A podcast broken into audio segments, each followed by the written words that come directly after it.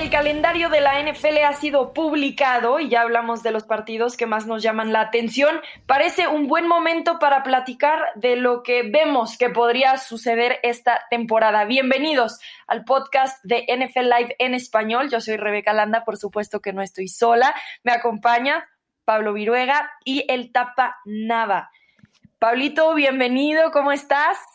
Muy bien, Rebe, un gusto estar de nueva cuenta con todos ustedes, con el Tapa, aquí en un episodio más de NFL Live, el podcast, pues de mucho, mucho de qué hablar, ¿no? Eh, la NFL nos da semana a semana notas, ya están los campos de entrenamiento, los novatos ya se tuvieron que haber presentado a, entrenar, un, todos los seleccionados y los que están tratando de buscar un lugar en el equipo como agentes libres. Así es, Tapa. Bienvenido. Muchos de los jugadores también están buscando no presentarse justamente a estos entrenamientos, a estos campamentos de entrenamientos, pero hay algunos que sí lo están haciendo y cada vez estamos más cerca de esta temporada que ahora vamos a platicar un poquito más de lo que esperamos. ¿Qué tal, Rebe? Pablo, qué gustazo saludarlos y como bien dice, ¿no? La NFL y en particular en este podcast de NFL Live siempre da tema y como estábamos viendo, ¿no? Se suponía que la gran mayoría de los jugadores no querían presentarse al programa de receso voluntariamente a fuerza y han sido más de los que ellos mismos porque saben que el entrenador de cualquier manera los está viendo y entre ellos, y lo platicaremos más adelante, ya, no está, ya están nuestros compatriotas Isaac Alarcón y Alfredo Gutiérrez. Así es. Y bueno, para muchos equipos la respuesta de qué va a pasar esta temporada depende de quién va a estar bajo centro. Especialmente para esos equipos que les fue muy mal la campaña pasada y terminaron seleccionando corebacks en la primera ronda del draft. Cinco de ellos en las primeras 15 selecciones. Y algunos caen en esa línea perfecta de que ya están listos para iniciar en la semana 1 y algunos van a necesitar un poquito más de desarrollo. Analicemos entonces cuándo podemos esperar que debuten estos corebacks novatos en sus respectivos equipos. Creo que podemos estar de acuerdo de Trevor Lawrence. Será eh, titular en la semana 1 a costa de que pase algo muy dramático en el campamento de entrenamiento con Garner Minshew, Pablo. Sí, yo creo que eh, en ese sentido, eh, pues Trevor Lawrence por algo fue la primera selección eh, global, por algo lo tienen que poner de inmediato. Además de que es un chico con mucho talento, muchas facultades, fundamentos, un gran liderazgo y sobre todo, Rebe, a ver, este chico tiene tres años ya probado como titular en Clemson. Claro, no es lo mismo. No estoy comparando el fútbol americano colegial a la NFL, por supuesto que no. Pero ya sabe lo que es eh, ser titular con una responsabilidad tan alta como un programa de Clemson desde que llegó a los 19 años de edad siendo novato. Entonces, no es que le vaya a ir igual que como le fue en Clemson, pero para eso lo seleccionas tan alto para ponerlo de inmediato, muy, muy parecido a lo que ocurrió el año pasado con Joe Burrow. ¿no? Y fíjate que estoy completamente de acuerdo y una gran ventaja que tiene Trevor Lawrence es que viene de un sistema que ya está probado que cuando brinca el coreback puede dar resultado inmediato en un equipo en transición. ¿A qué me refiero? A Deshaun Watson, desde que entró y metió las manos al centro con los Houston Texans, ha dado resultados. La primera eh, temporada, cuando tenían allá a Brian Hoyer, otro que fue a esquilmarle su dinero a los dueños de los Texans, eh, jugó únicamente siete partidos, pero los siete partidos se dieron cuenta que él tenía que ser ya el coreback titular. Y su primera temporada completa de más de cuatro mil yardas. Trevor Lawrence es todavía un coreback más tipo NFL, mejor jugador desde que estaba en el fútbol americano colegial, acostumbrado a toda la presión y si eres Urban Meyer, lo que menos quieres es crear la más mínima polémica y subirle la presión a algo que ya tiene presión. ¿A qué me refiero? Cuando lleguen al campamento de pretemporada, Garden Mission no le va a dar eh, repeticiones trascendentes con los titulares para que nadie vaya a empezar con que lo vieron, tiró tres pases de touchdown y Trevor Lawrence tiró tres intercepciones en la segunda semana de entrenamiento. Mucho menos le va a querer dar juego a menos de que, como bien dijiste, Rebe, no le quede más remedio porque algo catastrófico suceda en el campamento de temporada, porque no van a querer empezar con ni siquiera la mínima comparación o el debate. Y bueno, hablando un poquito de no hacer polémica y quitarle presión a Trevor Lawrence, eh, Urban Meyer también ha sido muy inteligente trayendo entonces a Tim Tebow porque si algo hace Tim Tebow es llamar la atención, sin importar dónde esté jugando eh, béisbol en segunda división o como se le pueda nombrar, y ahora transformado de un coreback a un ala cerrada. Y entonces, las últimas semanas, en lugar de estar hablando de la primera selección global, hemos estado hablando de Tim Tebow. ¿Cómo ven esta, este movimiento, esta locura que está sucediendo? Hablando de que este coreback no jugó en la NFL como a la cerrada y que además la última vez que jugó fue en el 2015. Tú acabas de decirlo, perdón Pablo, vas. No, no, dale, dale, dale. Eh, es una locura, lo dijiste claramente. Eh, jugadores jóvenes, recién llegados a la NFL, quizá con más físico en ese momento que Tim Tebow, han fracasado en el proyecto de tratar de convertirlos en, en alas cerradas, porque sabemos de dos que quizá hicieron muy bien el, la transición, por supuesto Antonio Gaines de, ni siquiera jugó fútbol americano, llegó ahí, pero hay muchos otros que no lo han logrado. A mí se me hace devaluar la, la posición, pero por completo, que de por sí, ya con esas transiciones de basquetbolistas que nunca jugaron fútbol americano, ahora creen que pueden ser exitosos como alas cerradas en la NFL, Tintivo está ahí tal cual, para aportar liderazgo en el vestidor, para tratar de quitarle presión a Trevor Lawrence, prácticamente como un coach, es cuate de Urban Meyer, gracias a Tim Tebow. Eh, Urban Meyer está donde está o es uno de los que pasó por ese proceso y por eso también quería, ¿se acuerdan antes de Tim? Quería Alex Smith, le hizo una oferta contractual para que fuera el mentor de Trevor Lawrence. Es decir, a eso va Tim Tebow y de esa manera hay que verlo. Porque lo que tú bien mencionaste, Rebe, de que lo llevaron a clase AA, nunca llegó ni a triple A en grandes ligas, era tal cual para vender boletos. Y mira que los vendió, ¿eh? Porque déjame decirte que un par de veces vino acá a Hartford a enfrentar a los Jargoats, equipo de segunda, de doble A de los Rockies de Colorado, y eh, eh, durante toda la semana acá en el tan em, eh, publicitado, también popular y conocido eh, estado de Connecticut, de lo único que se hablaba era que iba a venir Tim Tebow, ¿no? Entonces, este, y el estadio estaba lleno, el estadio estaba lleno y todo el mundo preguntaba dónde estaba Tim Tebow, y bueno, pues ahí en el jardín, ¿en serio? No, no es pitcher, no, carnal, este es jardinero y aquí se va a quedar, ¿no? Y este, entonces, eh, y sí, como bien dices, nunca logró llegar ni siquiera a triple A, se quedó en, en la doble A de los, de, de las filiales de los Mets, por cierto. Ahora, yo estoy de acuerdo con ustedes dos. Para mí es una locura. Yo entiendo la postura que, que por un momento expuso Rebe. No hablamos de Trevor Lawrence y nos enfocamos en, en Tim Tebow y lo, está, y lo estamos haciendo, de hecho. Okay. Y a lo mejor esa es la teoría de, de Urban Meyer y estoy de acuerdo. Quítale presión. Está bien, protégelo, protege a, a, a Trevor Lawrence.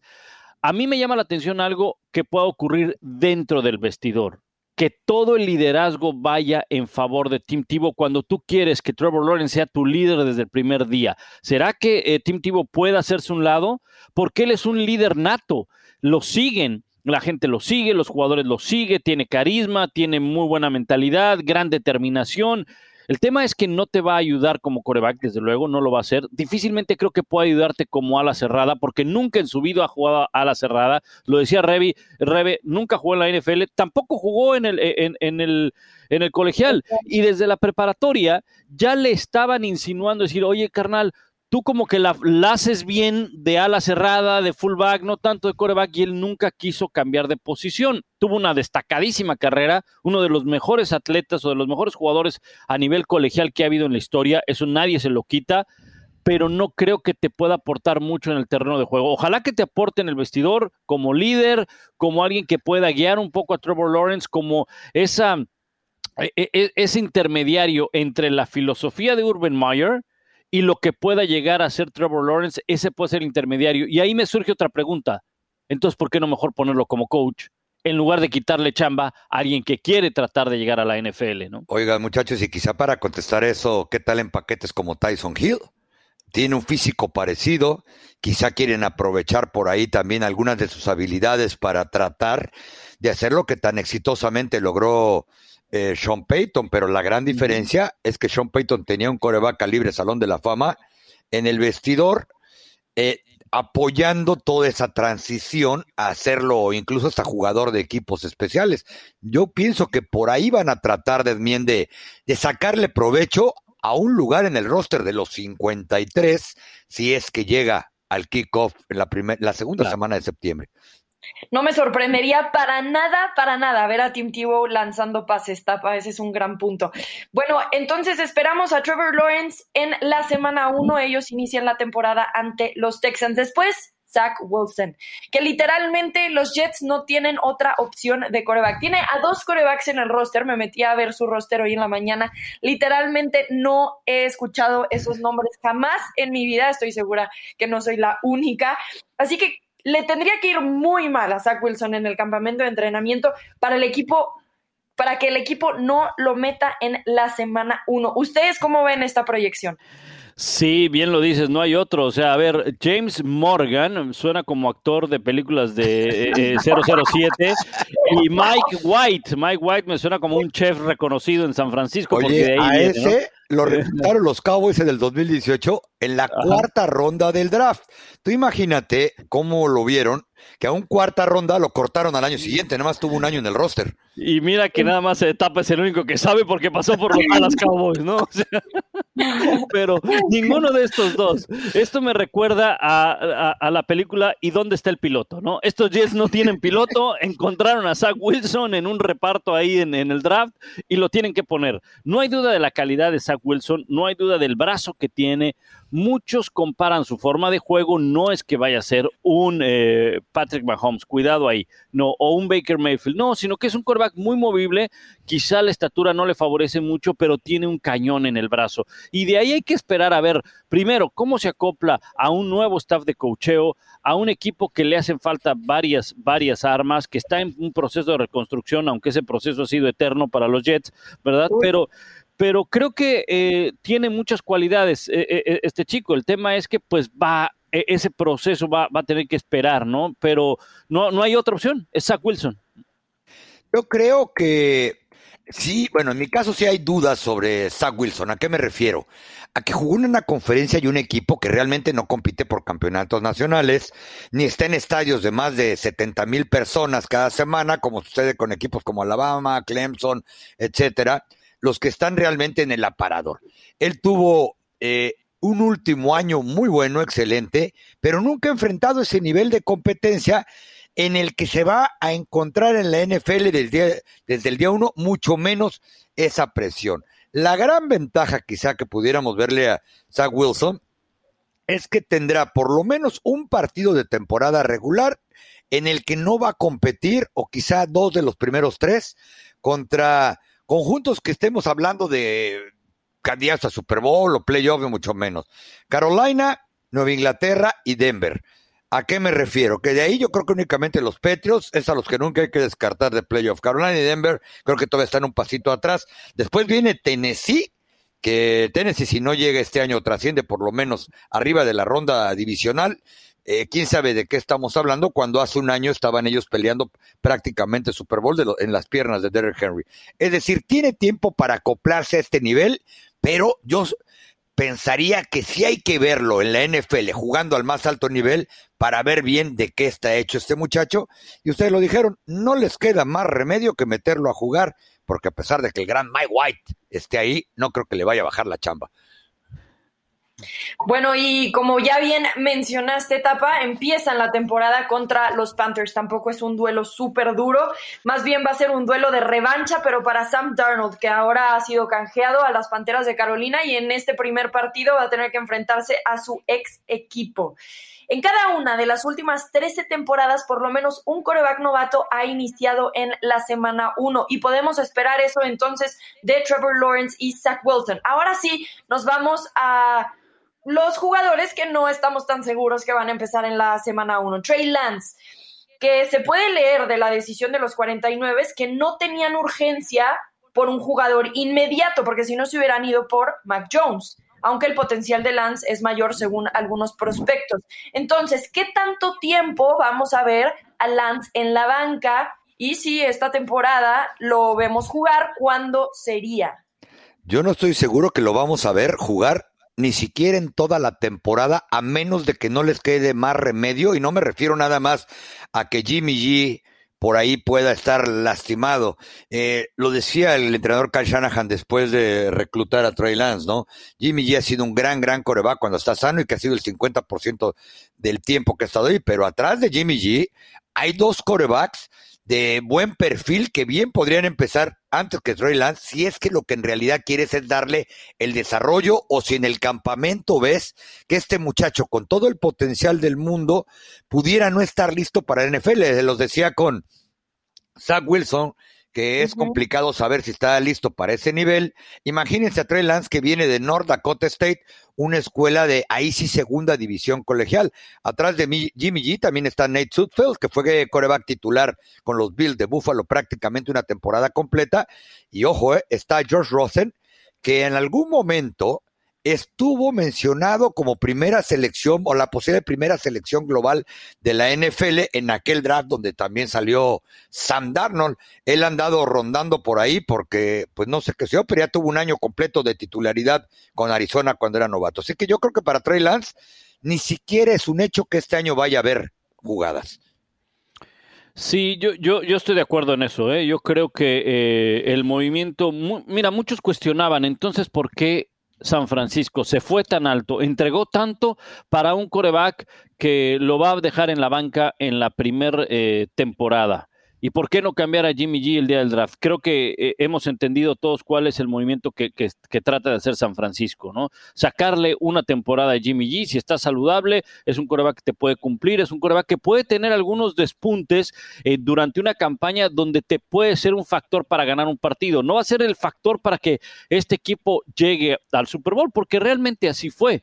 Él no fue el factor, fue una labor en equipo encabezada por un muy buen juego terrestre y una muy buena defensiva. Pero no olvidar los partidos que tuvo Jimmy G, eh, en específico el que tuvo contra los Saints de Nueva Orleans, que creo que lanzó para más de 400 yardas. Fue un gran partido que ganaron los, los 49ers. Eh, así como tuvo sus altas, así tuvo sus bajas. Y yo creo que si es saludable, es un coreback que cualquier equipo lo quiere llegar a tener como titular. Y San Francisco creo que lo tiene bien claro un año en el cual todos podemos ganar. Jimmy G, levanta tus bonos, vas a ser titular, probablemente te cambiemos, te vayas, te vas a ir con un buen, te, vas a ir a un, a un, buen lugar donde todo el mundo te va a querer si llegas a jugar bien y si estás saludable. Y todo ese año preparo a Trey Lance al estilo de como lo hizo Andy Reid con Patrick Mahomes, ¿verdad? Eh, que fue un año donde él aprendió, él aprendió, aprendió, y su segundo año en la NFL fue cuando entonces nos dimos cuenta de todo ese talento. Yo creo que así va a ser eh, en el caso de, Trey Lance con los 49ers. Bueno, y Kyle Shanahan está de acuerdo con ustedes. Dijo que Jimmy definitivamente es el titular por ahora y que no hay competencia porque no creen que Trey está en una posición para competir es decir, que literalmente no está preparado para el nivel de la NFL. Pero sí no podemos olvidar que Jimmy G es propenso a lesiones. Aunque si está jugando bien y no se lesiona y está teniendo buena química, el equipo definitivamente no va a querer interrumpir eso para forzar a Lance a entrar. Pero.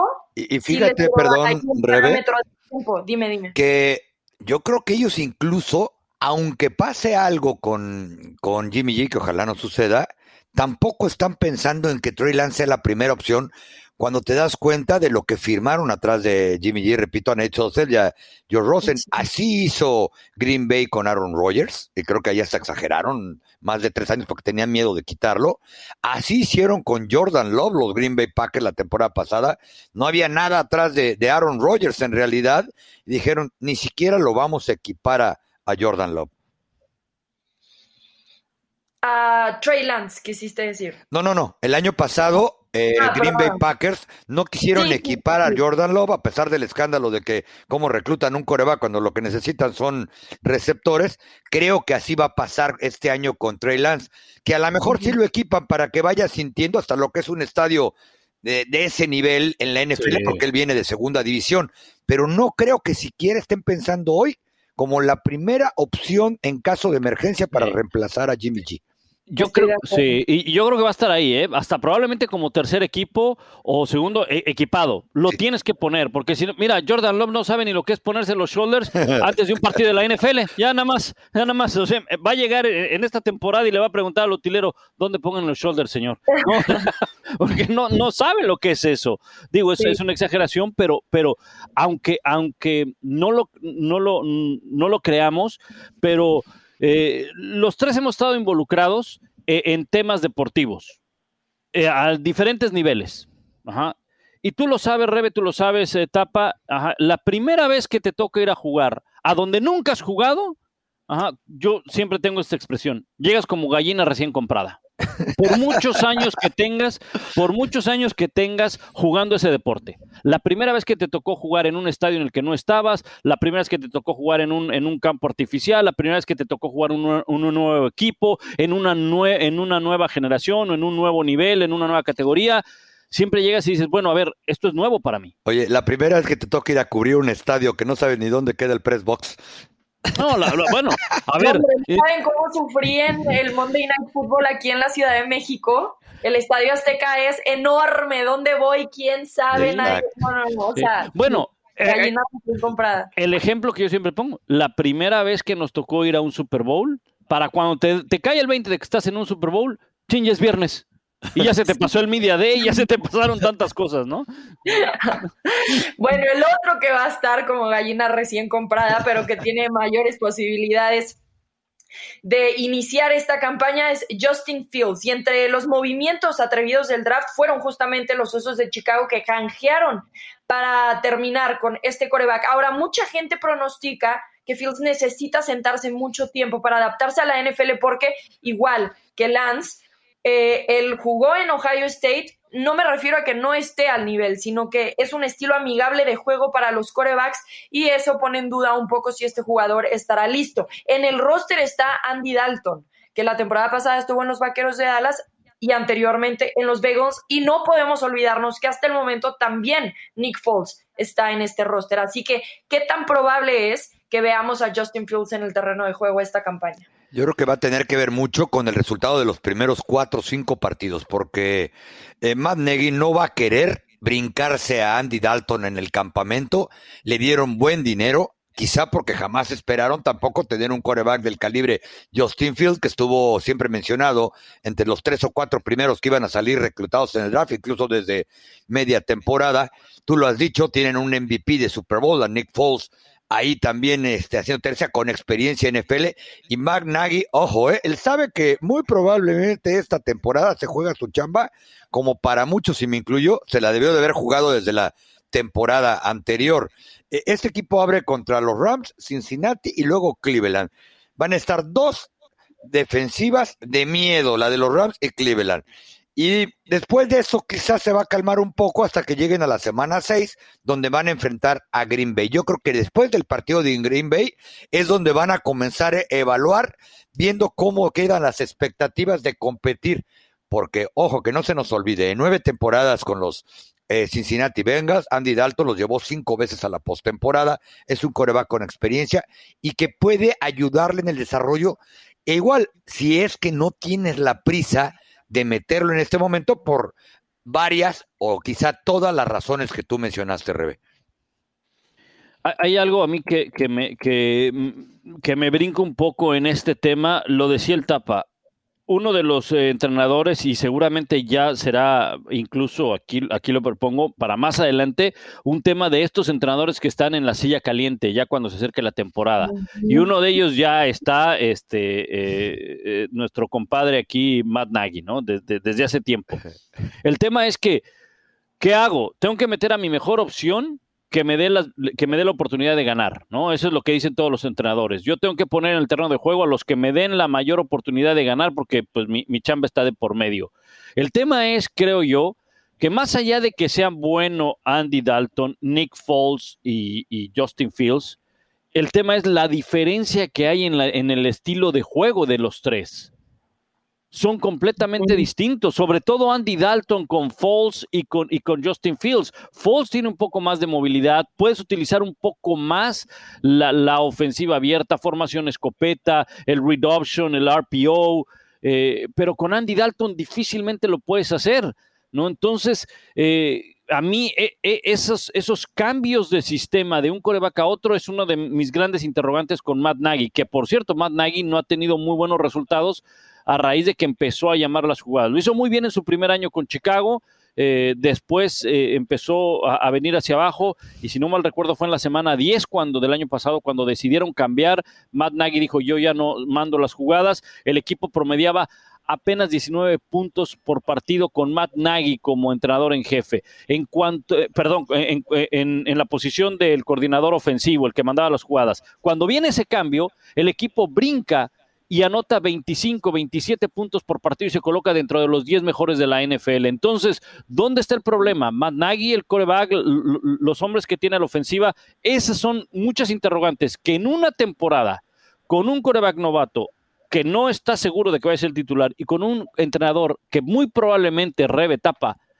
si no gana, si no tiene buenos resultados, se queda sin trabajo, creo que va a ser muy complicado ver a Justin Fields en el campo o si lo vemos va a ser una decisión muy apresurada para tratar de salvar la chamba del entrenador. Y Sí, que es generalmente lo que vemos, ¿no? A un entrenador tomando ya patadas de ahogado para rescatar una carrera que tal vez ya no funcionaría con un eh, Justin Fields en el campo. Ryan Pace, el gerente general del equipo, declaró en marzo que Andy es el titular y que van a tener un buen plan para desarrollar a Justin. En esta prisa de Nagy veremos qué tan cierto es. Y Rebe, hay 10 millones y medio de dólares involucrados en el contrato de Andy Dalton y hay un gerente general que si la silla de Matt Nagy está ardiendo, la de él hace tiempo que está prácticamente allá abajo donde el, gran este señor vestido de rojo lo está esperando, ¿eh? porque este muchacho canjeó prácticamente medio futuro de, de los Bears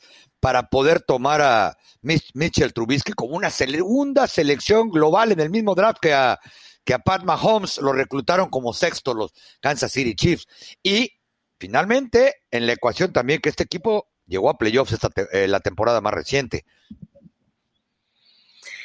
Bueno, entonces ahí estaremos viendo cómo se desarrolla esta historia de Justin Fields. McNaghy, como ya lo mencionó Pablo, dijo que el coreback que esté bajo centro es el que le dé las mejores oportunidades al equipo de ganar. Vemos poco probable que sea Justin Fields en esta primera temporada o por lo menos pronto en la campaña. Mac Jones es de estos corebacks que podría estar listo para iniciar en la NFL, pero conociendo a Bill Belichick, yo no tengo la expectativa de que inicie la semana 1, aunque hay que decirlo, no tenemos mucho antecedente sobre cómo maneja Bill Belichick este tipo de situaciones, porque lleva con Tom Brady llevaba con Tom Brady prácticamente 20 años, no tenía que tomar este tipo de decisiones. ¿Ustedes qué leen a partir de la situación en la que están los Patriotas de Nueva Inglaterra? Yo, lo que lo que veo es eh, que va a ser un Mac Jones que va a estar en la banca. No, no hay prisa por hacerlo titular. Tienes un quarterback eh, como Cam Newton, que si bien es cierto, muchos que sienten que su carrera está terminada, muchos sienten que no aportó em, gran cosa el año pasado con los Patriots. Claro, la vara, el nivel es altísimo, es inalcanzable lo que dejó Tom Brady y, se lo avientan a Cam Newton que por mucho que, se diga ser Superman, pues no, no lo va a poder hacer ni con todo el Salón de la Justicia, ¿no? Entonces, este, yo creo que yo viendo las cosas como, como, como Bill Belichick podría llegarlo a hacer, como Josh McDaniels, es, a ver, vamos a darle continuidad a Cam Newton, vamos a tener a Cam Newton todo un año bajo este sistema. Cam Newton llegó tarde el año pasado a la pretemporada, luego tuvo este problema del COVID, muchos dicen, bueno, después de que le dio COVID no fue el mismo. Y de inmediato dicen algunos, bueno, pero es que qué tanto te puede afectar. Bueno, pues que cada, cuerpo es distinto, ¿no? Tú no sabes si se logró recuperar del todo, ¿no? Lo que sí sabemos es que ya va a tener toda una temporada completa bajo el sistema de los Patriots, con ahora sí campos de entrenamiento, con todo lo que no se tuvo el año pasado. Así que yo creo que bajo ese sistema, bajo esos eh, parámetros o, bajo esos conceptos, yo creo que Cam Newton puede llegar a funcionar este año con los Pats y le va a dar oportunidad a Mac Jones de ir entendiendo, desarrollando, tomando experiencia y que Josh McDaniels lo va a ir acoplando, lo va a ir amoldando, ¿no? Y sumaría a, todo lo que sucedió con Cam Newton la temporada pasada, que él venía de una operación muy grave en el hombro. Muchos pensaban que ni siquiera iba a poder lanzar durante la primera semana. Y a los problemas para buscarse la titularidad de Mac Jones, yo le sumaría que hoy o mañana van a firmar a Brian Hoyer. Si el maquiavélico Brian, eh, Bill Belichick no estuviera pensando en que Cam Newton va a ser su coreback, que probablemente el que va a perder el empleo va a ser Jared Stidham, porque no van a dejar cuatro corebacks en el roster, a menos de que Stidham, con las nuevas reglas COVID que siguen para esta temporada en el equipo de prácticas, lo vayan a mandar al equipo de prácticas. Este es el muchacho que está por perder su, empleo o su plaza en Nueva Inglaterra.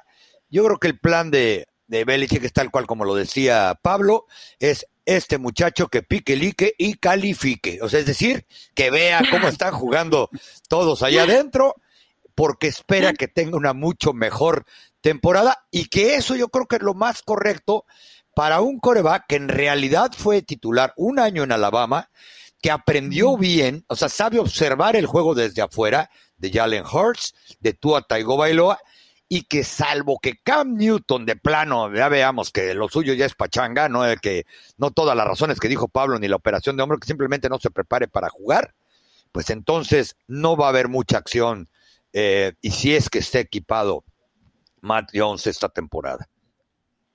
También concuerdo que Cam Newton va a jugar mejor esta temporada por las condiciones que dijo Pablo, pero también porque tendrá mejores armas que le permitan subir el nivel de juego. Ya todo dependerá. Lo que sí creo y podemos afirmar es que Bill Belichick le da mucho valor al estudio y creo que le va a dar tiempo a Mac Jones de poder adaptarse al estilo de juego, a entender el libro de jugadas y ver cómo ir integrándolo poco a poco. Pero bueno, los jugadores ya se están presentando a los minicampamentos de entrenamiento, incluyendo a estos novatos corebacks y también entre ellos el mexicano Isaac Alarcón con los Vaqueros de Dallas, que, llegado por medio del programa de desarrollo internacional de la NFL, ya está en su segundo año con el equipo y es elegible para buscar un lugar en el roster de 53 jugadores. Tapa, tú hablaste con él esta semana, estuviste presente en los entrenamientos, platicaste también con el head coach Mike McCarthy. Platícanos un poco cómo va el desarrollo entonces de Isaac Alarcón. Sí, fue muy singular, Rebe Pablo, ver a Isaac Alarcón como el veterano, entre comillas, en un minicampamento que era de novatos y jugadores de primer año que no tuvieron participación o la tuvieron muy poca y son elegibles para, para entrenar durante esta parte del receso de temporada. Me llamó mucho la atención y se lo pregunté también a, Isaac, que el entrenador de la línea ofensiva de los, de los Cowboys, Joe Fidin, que alguna vez fue entrenador en jefe de los Miami Dolphins, lo usaba de ejemplo, le gritaba que él tenía que ir hasta adelante en las vueltas, como generalmente lo hace el capitán de la línea ofensiva, que es Zach Martin. Obvio, a la hora que veo el roster, era el único jugador que había estado toda la temporada pasada con los Cowboys y así le dan el trato, aunque haya sido equipo de prácticas o aunque hubiera estado activado y no hubiera pisado el campo, en la NFL les tienen mucho respeto a los que están regresando al equipo. Después, este, platicando con, con Isaac, que debido a los protocolos de COVID no nos dejan estar eh, tan cerca y hacerlo en persona, lo tuvimos que hacer vía, vía audio, vía telefónica, a través de los Cowboys, él me decía, me siento un jugador completamente diferente, ya sé cómo se come, cómo se duerme, cómo se vive en la NFL, o por lo menos cómo le gusta trabajar a los entrenadores Cowboys, y por eso me ponían a mí a enseñarles cómo se hacen los deals. Pero si quieren, pues mejor vamos a escuchar del propio Isaac cómo se siente regresando después de que en su primer año no tuvo receso de temporada, no tuvo juegos de pretemporada, y en general, pues fue llegar y órale, pongas el casco que mañana entrene y conoce a sus compañeros. Lo escuchamos. Sí, sinceramente, Carlos, no, no sé, no lo he checado. Nada más sé que me extendieron el contrato y, y pues estoy concentrado ahorita en los juegos que se vienen para la pretemporada. Precisamente te vimos desde el primer entrenamiento, eras uno de solo cinco linieros ofensivos. ¿Cuáles son tus metas en este campamento y en general de acá que llegue el campamento de pretemporada? Mis metas son corregir todos los errores este, que tuve la temporada pasada y primero Dios poder conseguir un lugar en el roster de los 53. ¿Te sientes un jugador diferente al que llegó hace un año pretemporada y sin off-season program, de hoy que llegaste a entrenar por primera vez con casco? Sí, sí, total, totalmente diferente, Carlos. Más, más tranquilo, más acostumbrado, ya más establecido, entendiendo pues desde lo que viene siendo el idioma hasta lo que viene siendo el playbook. Entonces, una confianza totalmente diferente, gracias a Dios. Fue mi impresión o noté que tú al ser el muchacho veterano de los que estaba ahí, era el primero que participaba y el que ponían hoy de ejemplo de cómo se hacían los, los ejercicios. Sí, este, pues el coach me usaba de ejemplo para los drills que estaban aprendiendo los, los novatos. Entonces me tocó, me tocó ser de los primeros que pasaba en cada ejercicio. Pero, ¿cómo te terminó de ir? Híjole, pues una temporada de muchas adaptaciones para mí, de muchos retos, mucho aprendizaje, pero pues gracias a Dios me voy con un muy buen sentimiento, con muy buenas amistades, con muy buenas este, reflexiones de parte de mis coaches y listos para lo que se venga. ¿Y qué fue lo que más aprendiste la temporada eh, pasada en términos de fútbol americano, de juego? Aprendí mucho los, los fundamentos de lo que viene siendo un liniero, el, el, cómo pisar, cómo pararte, dónde acomodar las manos. Yo siento que eso es lo que, lo que más me llevo y lo que más mejoré. Isaac me hizo mucho hincapié en que su principal prioridad, y así se le hicieron ver los entrenadores, es en conseguir repeticiones en los juegos de pretemporada, que pueda jugar en ese momento. Después tuve la oportunidad de hablar con McCarthy prácticamente uno a uno sobre cómo ha visto Isaac y muy amable me decía que está muy complacido con el desarrollo, la personalidad, la disciplina, la manera en que se desenvuelve en el día a día Isaac Alarcón desde el primer día que llegó. Luego me dice, bueno, obviamente hay situaciones específicas en las que tiene que mejorar y esa, tal cual me la dijo, es la protección de pase. Dice, contra la carrera ha mejorado y está en muy buen nivel. Todavía le falta por ahí de repente eh, ser más rápido al momento de reaccionar y reconocer blitz o reconocer maniobras de la defensiva. Bueno, ¿y qué podría entonces significar esto, Tapa, para un Isaac Alarcón que justo ya podría estar en el roster de 53 jugadores? ¿Qué tan probable es que lo terminemos viendo esta temporada? Bueno, el entrenador McCarthy muy diplomáticamente me dijo que él tiene la misma oportunidad que tienen todos los muchachos que regresan, incluso de equipo de prácticas, de tratar de hacer el roster. La realidad es que una fuente de los Cowboys me dijo que si alguna recomendación le pudieran hacer a Isaac es que se concentre en esas dos cosas. Lo que me dijo él, tratar de jugar en la pretemporada y dos, quedarse en el equipo de prácticas como un jugador regular que pudiera ser elegible a lo largo del año para eh, ser activado. Ojo, los Cowboys contrataron un tackle. A Isaac también me dijo el entrenador McCarthy que le está dando repeticiones como guardia. Es decir, están tratando de ver de qué manera él puede desarrollarse mejor, pero veo muy poco probable que él vaya a ser el roster de los 53 y no quiero sonar ni apátrida, ni negativo, ni todas esas cosas que no me la voy a acabar dentro de unos cuantos minutos.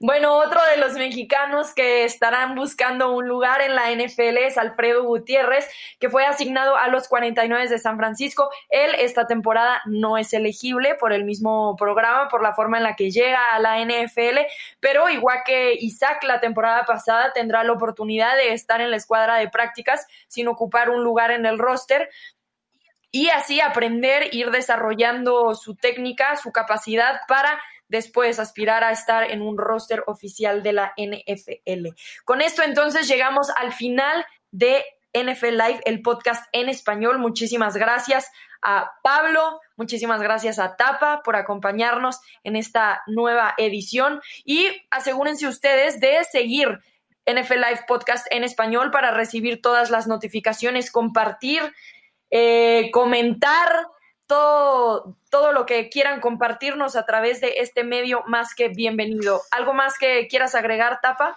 Nada, un fuerte abrazo y que seguimos ahí. Ojalá los mexicanos tengan oportunidad realmente de mostrarse, de tener repeticiones. Algo muy bueno para Isaac Alarcón fue que era el único tackle derecho y lo metieron absolutamente en todo, incluyendo 11 contra 11 ya el, el sábado pasado. Alfredo Gutiérrez eh, tendrá que demostrar, me dice Isaac, que la única recomendación que le podría hacer a Alfredo Gutiérrez es que no tenga miedo a lo desconocido y que cada día piense que es exactamente igual que los liñeros que ganan 10, 20 millones de dólares, que eso es lo que les puede dar. Así que ojalá que siga creciendo el fútbol americano nuestro acá en los Estados Unidos. Muy bien, bueno, con esto nos despedimos. Muchísimas gracias, Tapa, Pablo, gracias a ustedes por escucharnos y nos vemos en el próximo episodio de NFL Live, el podcast en español.